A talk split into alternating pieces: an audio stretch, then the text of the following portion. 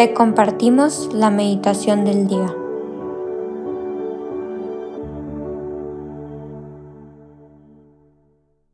En el nombre del Padre, del Hijo y del Espíritu Santo. Amén. Ven Espíritu Santo, llena los corazones de tus fieles y enciende en ellos el fuego de tu amor. Envía, Señor, tu Espíritu Creador y renueva la faz de la tierra. Oh Dios, tú que has iluminado los corazones de tus hijos con la luz del Espíritu Santo, haznos dóciles a sus inspiraciones para gustar siempre del bien y gozar de tu consuelo. En nombre de Cristo nuestro Señor. Amén. Dios mío, Dios Padre, Dios Hijo, Dios Espíritu Santo, gracias por este día, gracias por el mes que finalizó y por darnos uno nuevo. Gracias porque iniciamos este mes de diciembre, mes que suele conllevar eh, alegría, paz, unión, familia. Gracias Jesús, en especial por este jueves de la primera semana de Adviento. Gracias por nuestra vida, por la vida de nuestros familiares, de nuestros amigos, de nuestros compañeros de trabajo, de escuela. Te encomendamos su día, te encomiendo nuestro día y te pido que bendigas a las personas con las que hoy vayamos a toparnos. Ayúdanos con tu gracia, permítenos ser ese instrumento, ese anuncio de tu amor en su día, en su vida. El Evangelio que vamos a meditar hoy jueves de la primera semana de Adviento, primero de diciembre del 2022, se encuentra en Mateo capítulo 7 versículos 21 y del 24 al 27.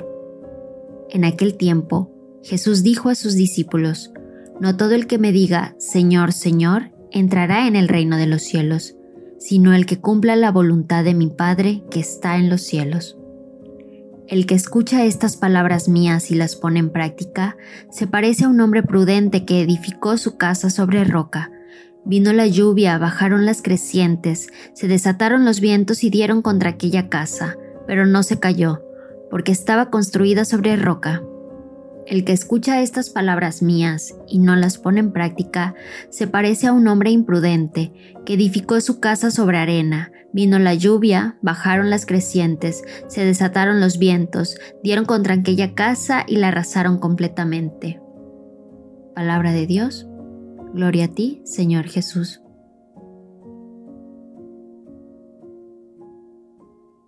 En esta meditación quiero empezarla mencionando que sabemos que Jesús es hombre, que Jesús, como dice eh, Gadium et Spes en el número 22, Jesús fue hombre, fue semejante a cada hombre, excepto en el pecado.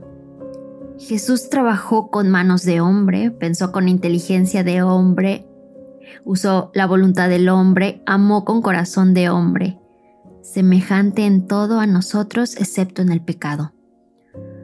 O sea, hace poco me caí el 20 de que Jesús sabía que era el Hijo de Dios, pero humanamente su inteligencia no, no le daba a entender que, que, o sea, esta misión de vida, el, el Jesús que hoy conocemos de los evangelios, Jesús no lo leyó, él lo vivió. Vaya, lo que quiero decir es que Jesús con toda palabra que dijo, con toda enseñanza, con toda parábola, con toda acción, todo milagro que hizo, pues era parte de su misión y una misión que no necesariamente nació sabiendo y creció sabiendo. Sabemos que el Espíritu Santo se lo llevó 40 días al desierto y Jesús oraba y ayunaba y después de eso él empezó su misión. Me imagino a un Jesús haciendo un montón de preguntas, escuchando un montón de respuestas, llenando el corazón, llenando, fortaleciendo su voluntad para llevar a cabo lo que tenía que hacer. Y tal vez no tan claro porque él durante toda la vida continuó orando y continuó preguntando. Y eh, su misión era justo una que recordamos hoy jueves en el tercer misterio luminoso, que es la proclamación del reino de Dios, de su Padre. Fue esta misión que sabemos que hoy abrió la puerta del cielo y la vida eterna para nosotros y que la llevó a cabo al pie de la letra y a pesar de que tal vez no estaba tan tan convencido porque sabemos de un Jesús orando en el huerto de Getsemaní pidiendo que si se pudiera pasar ese cáliz de él y sin embargo esa no era la voluntad de Dios y él en esa misma oración termina transformado y termina llevando a cabo esta misión que Dios Padre le había pedido. Eh, Jesús pues ahí humanamente cumpliendo la misión de Dios, digo, sabemos que es Dios y definitivamente se tuvo que hacer así de pequeñito como nosotros para que entendiéramos, porque en el mundo en el que vivíamos habían leyes, habían estilos de vida que no conllevaban un camino hacia lo que hoy conocemos que es el cielo, no conllevaban una vida de amor, de entrega, de servicio.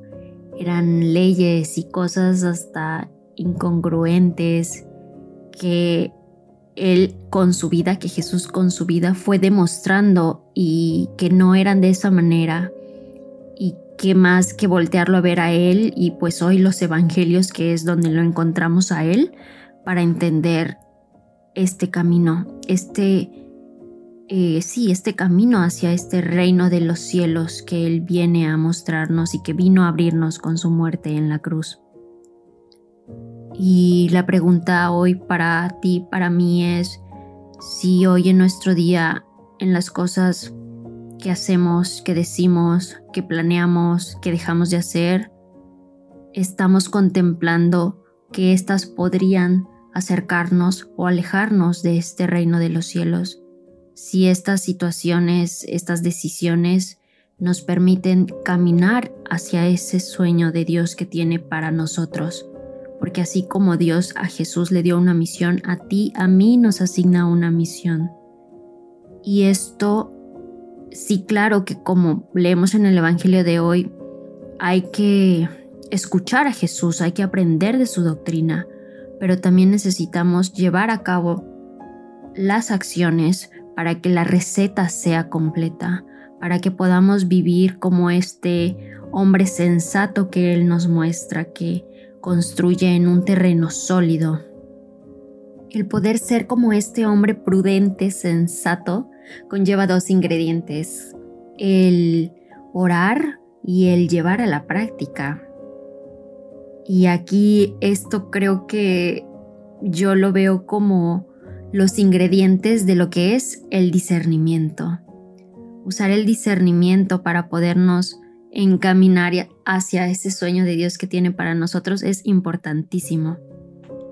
Eh, desde el 31 de agosto de este año, el Papa Francisco en sus audiencias generales justo ha estado catequizando sobre el discernimiento, que invito a que las lean, por supuesto. En ellas menciona cómo en el discernimiento encontramos que en la oración nos permitimos entrar en esta intimidad con Jesús, el poder ser sus amigos y así reconocer lo que a Él le agrada. Y entonces ahí sí verdaderamente conocer esta doctrina, saber cómo por dónde sí dar pasos por este camino hacia el sueño de Dios. Y el ingrediente más importante, el, el requisito de llevar a cabo, de hacer o dejar de hacer conforme a lo que en el corazón hayamos entendido en, esta oración y que Dios nos haya confirmado y que verdaderamente sintamos que va a transformar nuestra vida para encaminarnos hacia lo que nada más y nada menos que es el poder vivir en amor y en paz, porque la invitación hacia el reino de los cielos siempre va a estar empapada de esto, de alegría, de amor y de paz.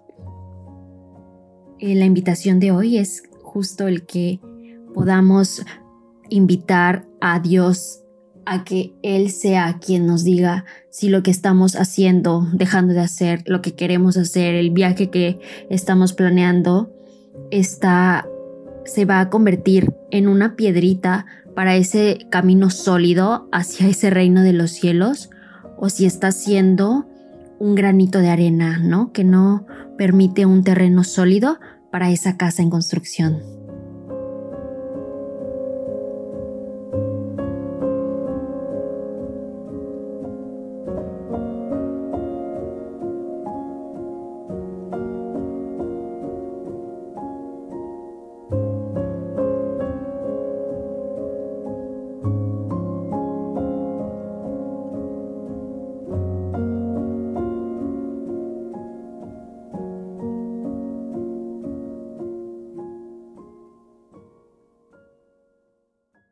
Te damos gracias, Señor, por todos tus beneficios recibidos, a ti que vives y reinas por los siglos de los siglos. Amén. Cristo Rey nuestro, venga tu reino. María, Reina de los Apóstoles, enséñanos a orar. En el nombre del Padre, del Hijo y del Espíritu Santo. Amén.